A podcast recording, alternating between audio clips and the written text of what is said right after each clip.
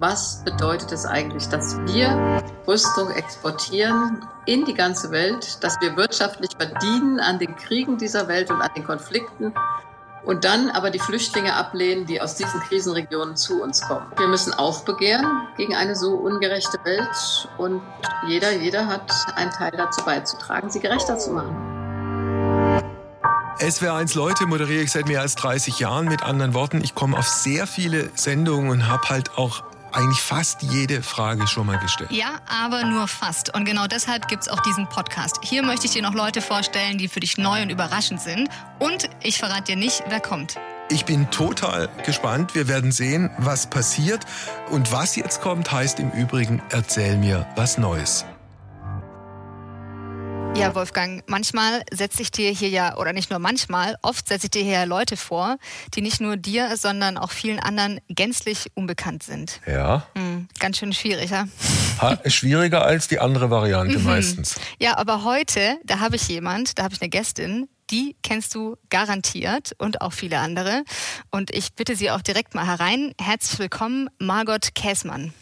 Oh. Ja, hallo, ich freue mich, Sie zu sehen. Hallo, Frau Käßmann. Äh, Sie sind jemand, den ich nicht vorstellen muss. Sie waren EKD-Ratsvorsitzende, korrekt? Stimmt. Und, und haben heute noch ein konkretes Amt inne in der evangelischen Kirche? Nein, ich habe kein konkretes Amt mehr. Ich bin tatsächlich pensioniert, äh, wie man Aha. so schön sagt.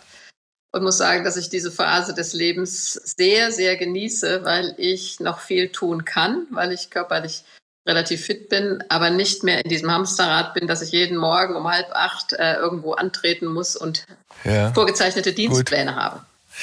Frau Käßmann, ähm, wir starten diesen Podcast mit äh, unserem berühmten äh, Lückentext. Der geht folgendermaßen. Margot Käßmann kennen heute viele als ehemalige Bischöfin der Landeskirche Hannovers. Und Theologin, wenn ich das ergänzen darf. Äh, das ist aber nicht alles, was sie ausmacht. Sie selbst sieht sich auch in der Rolle der. Also ich sehe mich in der Rolle einer Theologin, die immer wieder versucht, biblische ja, Grundsätze, biblische Erzählungen zu übersetzen in unsere Zeit und zu sagen, die Bibel ist kein Buch von vorgestern. Natürlich ist sie ein altes Buch, aber sie hat was mit unserem Leben heute ja. zu tun. Das ist total spannend und ich habe da ein paar sehr konkrete Fragen äh, an Sie, die ich dann auch im Laufe unseres Gesprächs gerne äh, stellen würde. Erzähl mir was Neues, das ist die Überschrift äh, über diesen Podcast. Äh, Frau Käßmann, erzähl mir was Neues. Ja, ich möchte Ihnen gerne was Neues erzählen. Äh, meine These ist, Religionen können zur Konfliktentschärfung beitragen.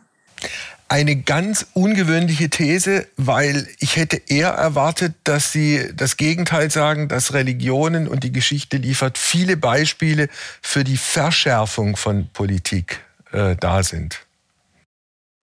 Ja, genau, deshalb möchte ich ja diese These. Sie wollten ja was Neues hören, hieß es jedenfalls in der Vorbereitung. Ja. Mir ist das ungeheuer wichtig, dass Religionen äh, nicht immer nur wie im Grunde seit 9-11, jetzt seit 20 Jahren als Konfliktfaktoren gesehen werden. Ich arbeite im Weltrat der Religionen für den Frieden mit Menschen aus allen Religionen, äh, aus den unterschiedlichsten Regionen dieser Welt zusammen, die versuchen, für den Frieden beizutragen.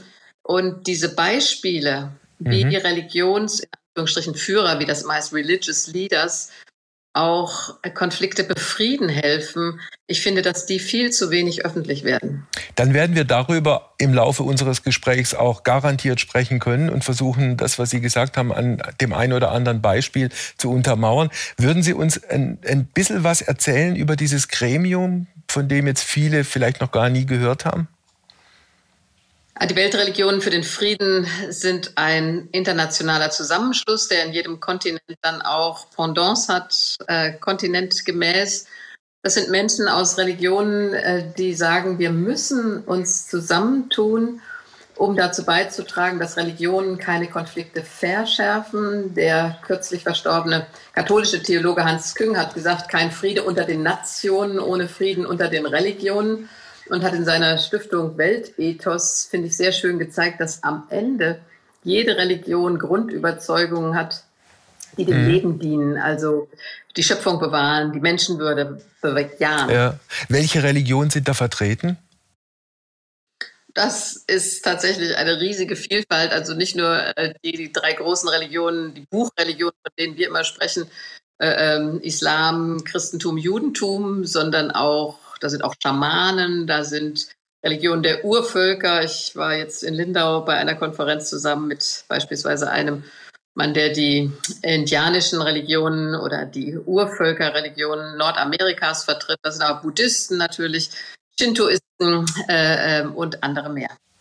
Wie wird man Mitglied bei Ihnen? Kann man sich da bewerben? Also ich denke, Sie können äh, mitarbeiten äh, in, in jeder Region. Äh, bei mir war es so, dass Sie mich gefragt haben, äh, dass man so dachte, ja, so ausgeschiedene Bischöfe haben ein bisschen Zeit äh, für solche Gremien. Ich wollte eigentlich nie mehr in ein Gremium, habe ich gesagt, das hat mir alles gereicht fürs Leben.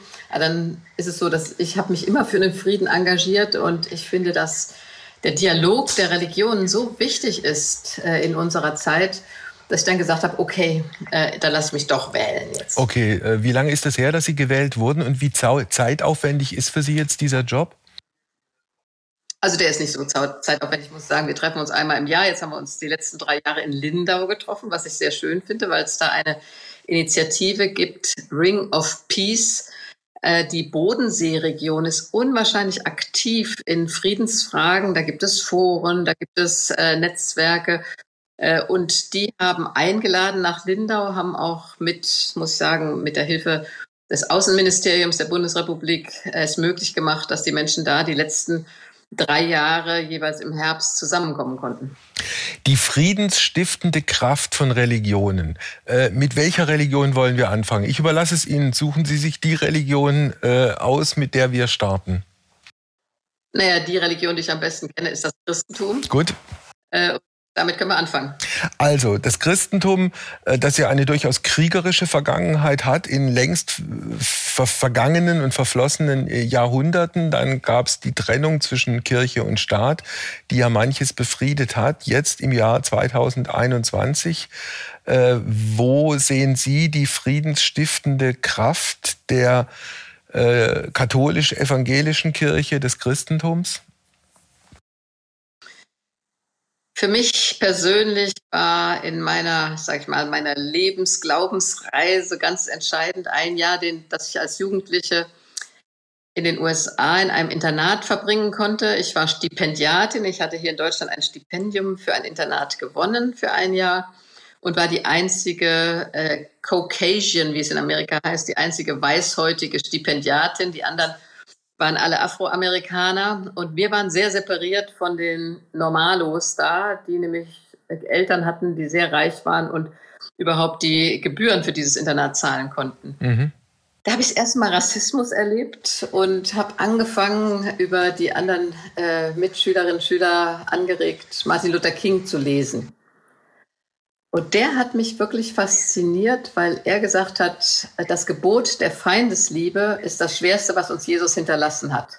Und er hat das so expliziert, dass er daraus seine ganze Anti-Vietnam-Kriegs-Argumentation aus der Bibel heraus, was natürlich die Konservativen wahnsinnig aufgeregt hat, genommen hat. Und das muss ich sagen, ist für mich der Schlüsselpunkt von Jesus her. Und das hat auch ja. Mahatma Gandhi gesagt lässt sich Gewalt nicht rechtfertigen. Äh, konnten Sie das, wenn ich fragen darf, auf Ihr eigenes Leben eins zu eins übertragen, dieses Gebot der Feindesliebe? Naja, ich sag mal, ich finde es richtig. Ich bin auch aus Überzeugung Pazifistin. Ich finde mit Religion, meiner Religion jedenfalls, ich bin überzeugt auch anderen Religionen, lässt sich Krieg und Gewalt nicht ähm, argumentieren oder verteidigen.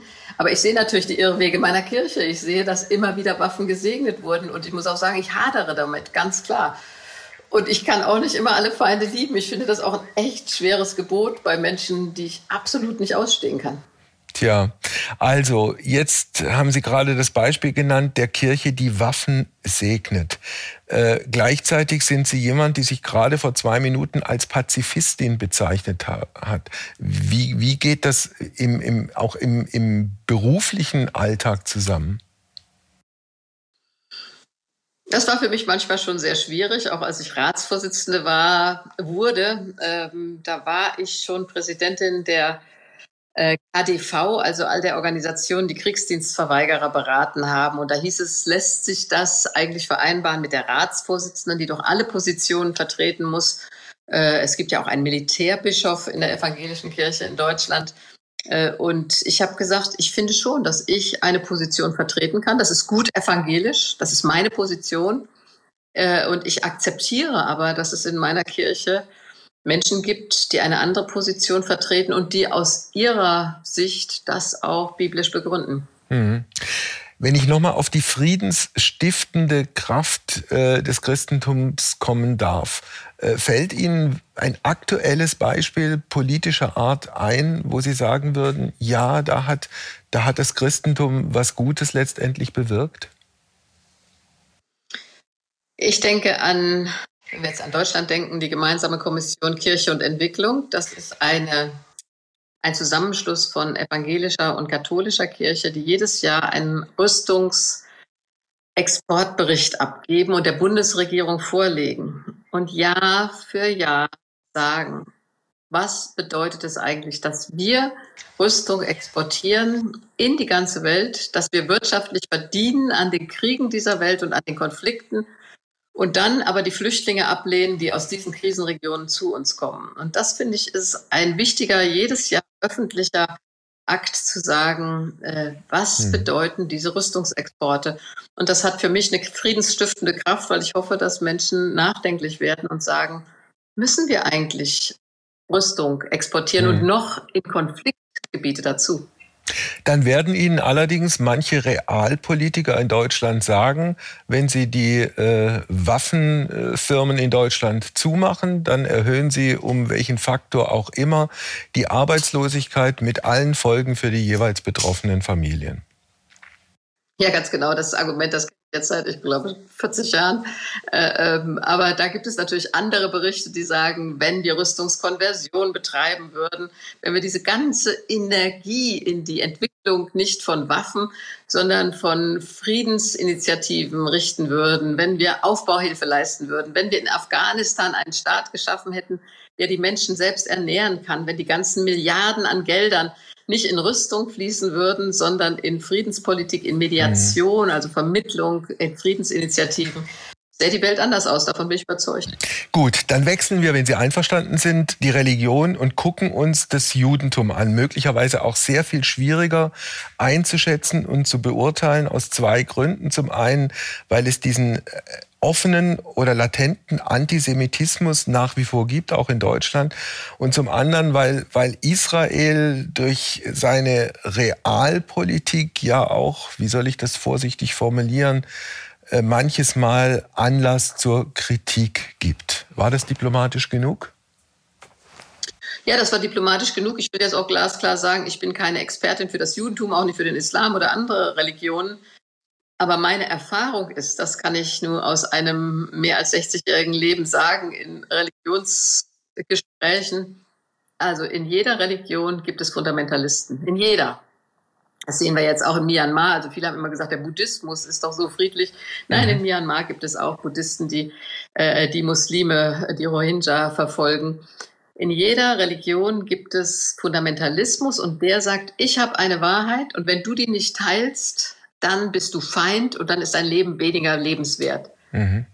Mit den Menschen ist es fast nicht möglich, in ein Gespräch zu kommen. Aber in jeder Religion gibt es auch diejenigen, die sagen, ich habe meine Wahrheit über Gott gefunden und respektiere, dass du eine andere Wahrheit über Gott gefunden hast. Und das ertrage ich nicht nur tolerare Toleranz, ertragen ist mir zu wenig, sondern ich habe sogar Interesse dran, wie du Gott erlebst, wie du das empfindest. Und mit den Menschen in jeder Religion kann ich super gut reden und finde ich immer wieder spannend und die tragen zum Frieden bei. Das bedeutet äh, konkret nachgefragt, was die liberale, moderate jüdische Fraktion äh, angeht, dass die durchaus auch friedensstiftend ist in ihrem Sinne?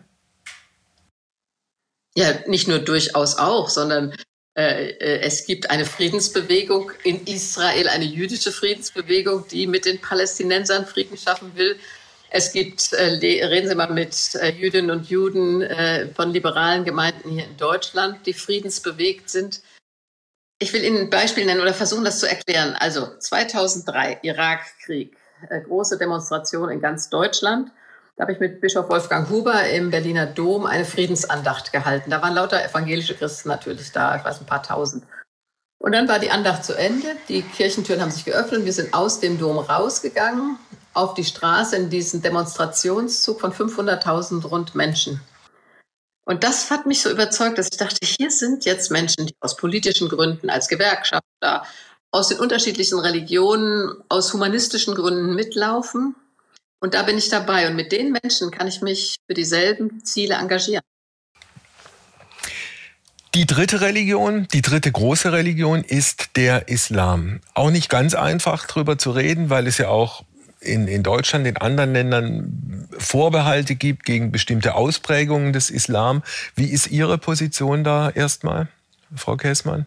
Ich habe natürlich auch Vorbehalte gegen Islamismus, wenn irgendwelche äh, Terroristen meinen, sie können das Töten von Menschen mit Gott begründen, mit ihrer Religion. Das halte ich für Blasphemie, das halte ich für Gotteslästerung, aber eben nicht nur ich, sondern viele Muslime auch. Also jetzt in Lindau im Oktober bei der Konferenz war ein Imam aus dem Sudan, äh, der hat mir nochmal gesagt, das ist für mich Gotteslästerung. Du kannst das Töten eines Menschen gleich welcher Religion oder Auffassung nicht mit unserer Religion begründen.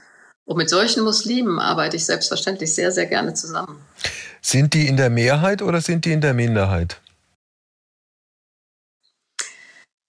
Ach, wissen Sie, wenn wir die Welt angucken, dann denke ich immer, jeder Mensch möchte am Ende doch in Frieden leben, Kinder großziehen, Absicherung haben für Bildung, Gesundheit, Arbeit, sich selbst ernähren.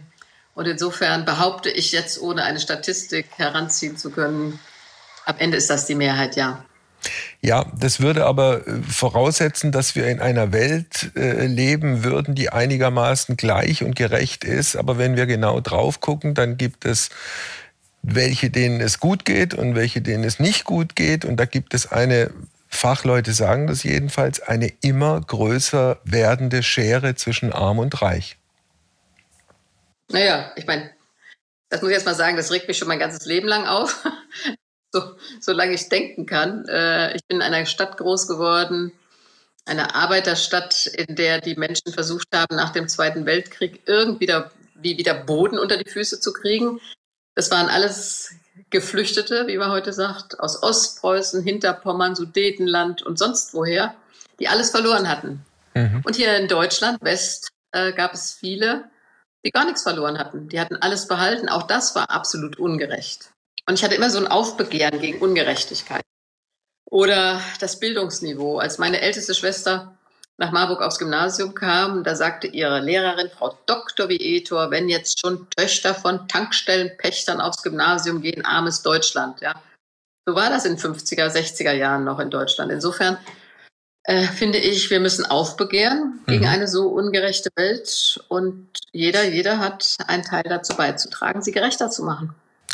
Das ist eine, eine schöne Aufgabe, der sich im Prinzip jeder stellen äh, sollte, könnte, wobei ich fürchte, im normalen Alltag mit all den Problemen und Problemchen, die jeder oder jede von uns hat, geht da doch verdammt viel unter. Oder wie ist es bei Ihnen? Also ich will jetzt auch nicht sagen, dass jeder und jede das tagtäglich kann. Mhm. Aber es ist doch auch eine Frage der Haltung. Also mir geht es auch um eine Lebenshaltung ich muss sagen, ich habe immer gedacht, ich kann dankbar sein, als Frau nach 1945 in Westdeutschland geboren zu sein. Mhm. Das ist ein ungeheures Privileg, für das ich nichts getan habe. Und mich stört, wenn Menschen das überhaupt nicht sehen. Was für ein Privileg sie haben. Sie könnten auch eben im Sudan geboren sein oder im Kongo oder äh, äh, irgendwo in, in einem Elendsviertel in Mexiko. Mhm. Und das fehlt mir manchmal in Deutschland, dass Menschen auch dankbar sind, einfach für dieses Glück, in diesem Land geboren zu sein. Umso mehr, wenn man eben den Blick dann nach außen riskiert und feststellt, dass es in diesen vielen anderen Ländern drumherum äh, im Regelfall nicht besser, sondern schlechter ist. Frau Kessmann, wenn ich nochmal auf den Islam kommen darf, ist ein Problem mit dem Islam möglicherweise das ist jetzt allerdings sozusagen unsere, unsere Diskussionsebene, dass es die verschiedensten Ausprägungen gibt, zum einen, zum anderen auch, dass es keine klaren äh, religiösen Hierarchien gibt, äh, wie beispielsweise in der katholischen Kirche? Nee, ob das ein Problem ist, das weiß ich nicht, weil ich finde ja Vielfalt ganz gut. Ich gehöre nicht zu denen, die sagen, das Ziel der Ökumene ist eine Einheitskirche. Ja, wir werden jetzt eine einheitliche Kirche und Protestanten, Katholiken, Orthodoxe, Anglikaner äh, sind jetzt alle gleich. Sondern ich finde es ja ganz gut, dass wir verschieden sind. Und so, denke ich, äh, können auch islamische Ausrichtungen sehr verschieden sein. Was wichtig ist, das scheint mir, dass wir kritisch auf unsere eigenen, in Anführungsstrichen, heiligen Texte gucken können. Mhm. Äh, dass wir kritisch unsere Traditionen hinterfragen dürfen und dass wir allen Menschen des Glaubens zumuten, selbst kritisch zu denken. Ich bin nun tief überzeugt Lutheranerin und Luther hat ja die Bibel in die deutsche Sprache übersetzt, damit jeder nachlesen kann, was da steht. Er hat von den Fürsten Schulen gefordert für Mädchen und Jungen. Das war revolutionär, ja. damit sich jeder eine Meinung bilden kann. Also selber denken gehört zur Religion für mich dazu. Aber wenn wir schon bei den Religionen sind, dann sollte man halt auch dazu sagen, dass Luther ein ausgewiesener Antisemit war. Auf jeden Fall, das ist auch gar keine Frage. Und ich muss mal sagen, ich war die allererste, die zum Reformationsjubiläum gesagt haben, den Antisemitismus und Antijudaismus vor allen Dingen Luthers müssen wir thematisieren. Und das ist zum Reformationsjubiläum 2017 auch wirklich, denke ich mal, bis in die letzte lutherische Gemeinde hinein Thema gewesen. Was, was das Verständnis, das wechselseitige Verständnis von, von Christen, Christinnen, Jüdinnen, Juden angeht, äh, die, die israelische Politik gegenüber den äh, Palästinensern ein Problem? Dass man da zwei Geschichten miteinander vermengt? Ja, weil ich denke, das sollten wir trennen. Für mich ist es so, das Gespräch mit dem Judentum ist mir wichtig. Die Politik des Staates Israel ist noch was anderes und da kann es Auseinandersetzungen geben. Du kannst den Staat Israel und seine Politik, ich war nun mehrfach in Israel, äh, das ist kritikwürdig, das ist gar keine Frage, aber ich würde das separieren und ich würde nicht den christlich-jüdischen theologischen Dialog vermengen mit der Politik des Staates Israel, die ganz klar wie die Politik jedes Staates mhm. ähm, kritisiert werden kann. Nun sind viele Palästinenser oder nicht viele, aber es gibt etliche Palästinenser, die Christen sind und natürlich sind uns als Christinnen und Christen auch die sehr nah. Aber wenn ich das, wenn Sie mir erlauben, äh, ich bin ja immer für Humor auch in den Religionen. Der Rabbiner in Hannover hier, Gabor Lengil, hat kürzlich so eine schöne Geschichte erzählt, hat er gesagt, also Mose ist gestorben, klar, darf mit Gott äh, zu Abend essen. Und dann sagt er, Gott, ich habe nur eine Frage. Sag mir doch mal, welche Religion ist dir eigentlich die liebste? Und dann sagt Gott, ach weißt du, Mose, für Religion habe ich mich nie so interessiert. Okay. Und das ist wunderbar. Ja. ja also ja. so entlasten zu sagen, unser Kämpfen, ja. Verkämpfen, was ist die richtige Religion? Wie legst du die Bibel aus, die Heiligen Schriften? Also ich fand das äh, sehr hilfreich, auch mal ein bisschen zu entspannen. Helena Piontek ist zu uns gekommen. Hallo, Frau Käßmann. Hallo Frau Piontek. Wir hatten es jetzt vorhin schon von der inneren Haltung, die wichtig ist im, im Leben, äh, nicht nur Ihnen. Ähm, aber äh, Sie hatten, als Sie 2010 äh, zurückgetreten sind von dem Amt als Ratsvorsitzende der EKD, hatten Sie in der Rücktrittserklärung geschrieben, dass ihnen ihre Gradlinigkeit wichtig ist. Und äh, das ist eine Sache, die ich an ihnen immer geschätzt habe, ähm, dass sie irgendwie sauber geblieben sind, ja, was gar nicht so einfach ist, glaube ich, wenn man auch so viel in der Öffentlichkeit steht. Und ja, mich würde ganz plump interessieren, wie schafft man das eigentlich? Also erstmal Dankeschön, das nehme ich als Kompliment. Ähm, ich denke, es ist ungeheuer wichtig für Menschen, die eine Position haben, die auch öffentlich auftritt, dass sie nicht meinen, sie müssen jetzt das Amt sein und ihr Amt trennen von ihrer Person. Ich kann es ja mal salopp sagen, als ich zur Bischöfin gewählt wurde, dachte ich, oh, uff, es war für mich ja auch überraschend. Und dann dachte ich, wie sieht eigentlich ein Bischof, eine Bischöfin aus? Und ich hatte so keine Vorbilder. Also für mich war ein Bischof auch immer ein älterer, seriöser Herr, sage ich mal. Und ich war gerade zwei Tage 41 geworden, hatte vier, vier Schulkinder. Und dann habe ich gedacht, es nützt gar nichts, irgendwie so sein zu wollen, wie es von einem Amt erwartet wird, sondern bleib einfach Margot Käßmann und übe das Amt aus. Und das hat sich dann auch so erwiesen. Als ich das Amt nicht mehr hatte, war ich eben immer noch Margot Käßmann. Wobei die Frage, wenn man das auf die Politik erweitert, ja immer schon auch die war, wer prägt, wer prägt wen? Prägt das Amt die Person und verändert ein Amt auch eine Person oder ist es andersrum? Ich denke, es gibt beides. Ich bin mal damit konfrontiert worden mit der These, wir müssten erst von außen sozusagen die Kirche verändern, damit Frauen auch in der Kirche Leitungspositionen haben. Und dann habe ich immer gesagt, nee, lasst uns in Leitungspositionen gehen und dann die Bilder von den Ämtern verändern. Äh, ich bin davon immer noch überzeugt, dass du als Person dann in einem Amt auch Bilder, neue Bilder, andere Bilder erzeugst, ja, also sag mal, das Pastorale in einem Amt, das geht mir wirklich völlig ab.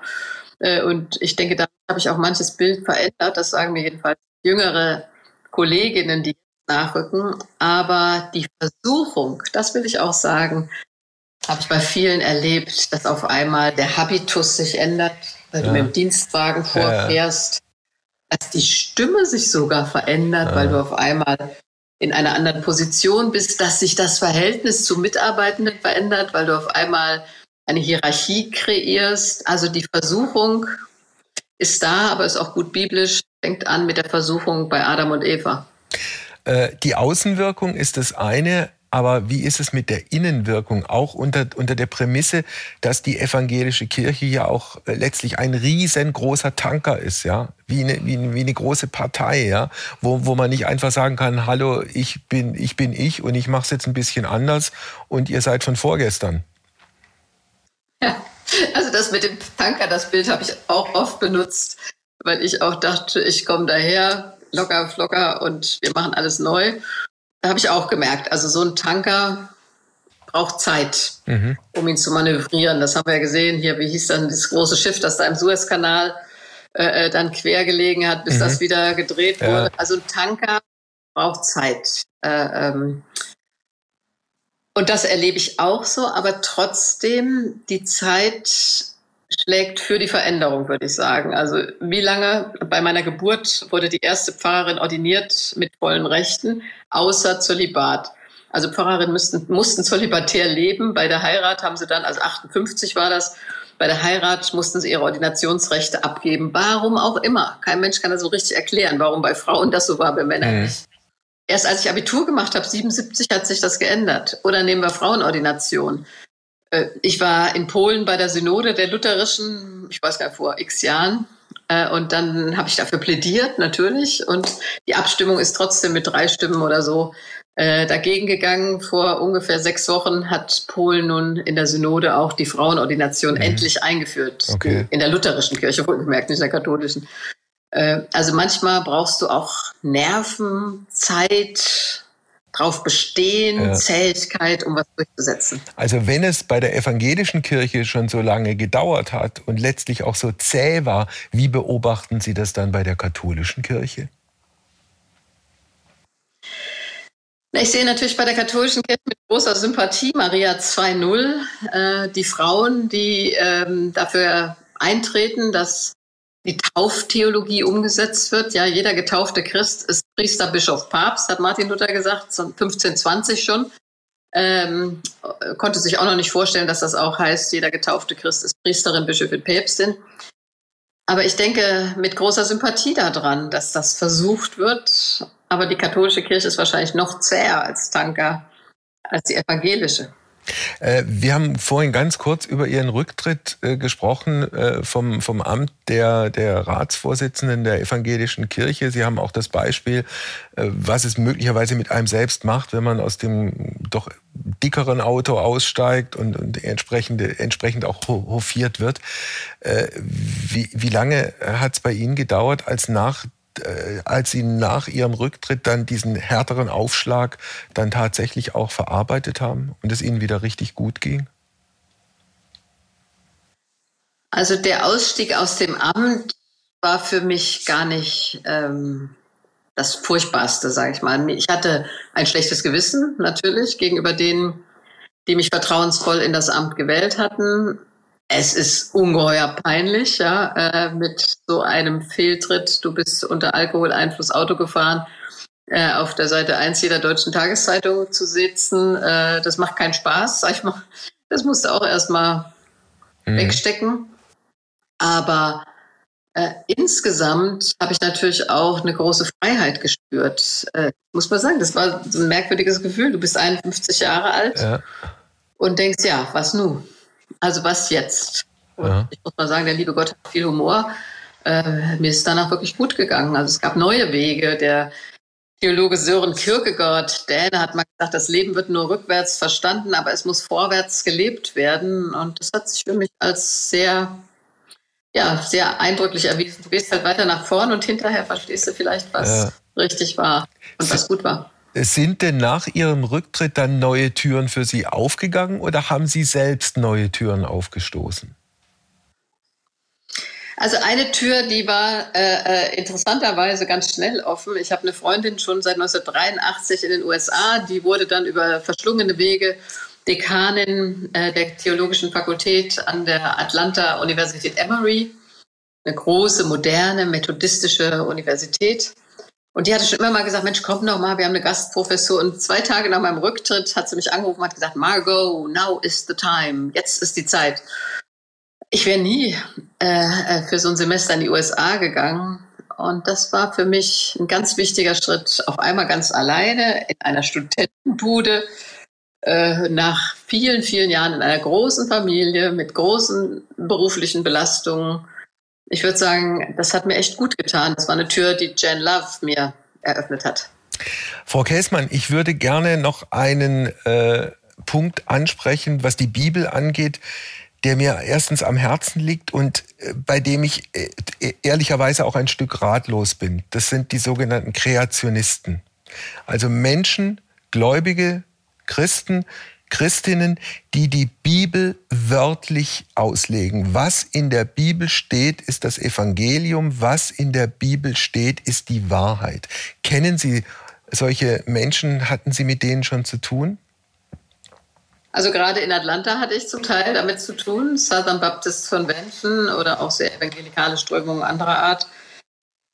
Ich muss sagen, es gibt einen sehr schönen Brief, äh, der schon Jahre, viele Jahre im Netz an äh, Frau Slashing, Slashing, Schlesinger, würde man sagen, Schlesinger auf Deutsch. Äh, äh, die Laura Slashinger heißt, glaube ich. Ähm, da hat, sie hat gesagt, also dem Herrn ist es ein Gräuel, wenn der Mann beim Manne liegt. Und damit hat sie homosexuelle oder homosexuell liebende Menschen abgewertet. Und dann gibt es einen Antwortbrief, der lauter Fitzel von Gesetzen zitiert aus dem Alten Testament also beispielsweise, äh, ähm, äh, wenn dein Nachbar dies und das tut, dann musst du ihn töten und anderes mehr. Und er fragt immer mit diesen aus dem Zusammenhang gerissenen äh, Halbsätzen oder Sätzen, äh, muss ich das jetzt auch alles tun? Und ich finde, äh, das zeigt so ganz wunderbar, wie absurd das ist, Bibelverse aus dem Zusammenhang zu reißen. Ich denke, du musst die Bibel als Ganzes sehen. Und die beiden Schöpfungsgeschichten, es gibt ja zwei im ersten Buch Mose, versuchen ja aus frommer Sicht zu erklären, wie Gott die Welt geschaffen hat. Und ich finde, das sind wunderbare, also literarisch großartige Erzählungen. In der einen Geschichte äh, wird das Chaos besiegt, in dem Licht und Schatten getrennt werden, in dem Wasser und Land getrennt werden. Und das andere ist die berühmte Paradiesgeschichte. Die Menschen leben im Paradies. Und warum ist es jetzt nicht mehr paradiesisch? Die Erklärung, äh, die Menschen haben Gottes Gebote übertreten das sind Erklärungen. Und Kreativisten können das meines Erachtens nicht durchhalten. Also du kannst äh, das als wunderbare Erzählung sehen. Ich glaube auch, dass Gott die Welt geschaffen hat. Aber trotzdem äh, hat uns Gott auch den Geist gegeben, wissenschaftlich zu forschen und zu denken. Ich habe eine Frage noch zum Schluss unseres Gespräches, Frau Käsmann, weil Sie sich vorhin als Optimistin bezeichnet haben. Sind Sie auch, wenn Sie in die nähere und mittlere Zukunft gucken, optimistisch? Also Optimistin, äh, äh, wenn ich das tatsächlich eben so gesagt habe, ich würde sagen, ich bin ein hoffnungsvoller Mensch. Ja, also der Optimist sagt ja, alles geht gut aus. Ein hoffnungsvoller Mensch sagt, äh, auch wenn es nicht gut ausgeht, gibt es einen guten Weg. Mich belastet im Moment tatsächlich dieses Gegeneinander und diese, diese Aggression der Impfgegner, also die ich auch abkriege, sobald ich was fürs Impfen sage. Und gleichzeitig das Elend der Menschen, die weggeschlossen werden, die in Quarantäne müssen, die doppelt geimpft sind, die alles selbst getan haben aber dann von diesen Impfgegnern, Impfverweigerern, Impfleugnern äh, in eine solche Situation gedrängt werden, vor allen Dingen die Alten, die Vulnerablen natürlich und die Kinder. Das sind die beiden Gruppen, die am meisten leiden darunter. Und ich muss sagen, das macht mich zornig. Luther hat gesagt, man darf zornig sein, will ich gleich dazu sagen, wenn sich Leute aufregen, äh, weil ich es nicht verstehen kann. Ich bin dankbar, in einem Land zu leben, das wissenschaftlich aufgeklärt ist und in dem ich mich impfen lassen kann. Das würden viele in anderen Ländern sehr gerne tun. Vielen Dank, Frau Käßmann, für das Gespräch. Ja, da habt ihr jetzt ja ganz schön viele große Fragen in der Zeit äh, durchgesprochen. Wir sind quasi durch die Jahrhunderte geritten. ja. ja. Hattest du schon mal das Vergnügen mit Frau Käßmann nee, bei nee, noch nicht. Leute? Nee, nee noch okay. nicht. Ja. Aber es war so angenehm, wie ich es mir vorher auch äh, hätte vorstellen können. Ja, unglaublich angenehme Gesprächspartnerin. Kluge, ne? ja. kluge, belesene, sehr, auch sehr, sehr spontane Frau doch. Ja, ja, ich glaube, wir haben noch lange. Eine Frage habe mhm. ich dann doch nicht, ja. nicht mhm. gestellt, aber ich habe es dann aus zeitlichen Gründen irgendwie nicht mehr geschafft. Ich wollte Sie noch fragen, was sie von den Schamanen gelernt hat. Mhm. Ja, okay, vielleicht. Vielleicht dann bei SWR1 Leute mal äh, die nächste Folge. Schauen wir mal. gut, dann bis zur nächsten Woche. Bis Vielen zur nächsten Dank. Woche. Mach's gut. Ciao. Mach's gut.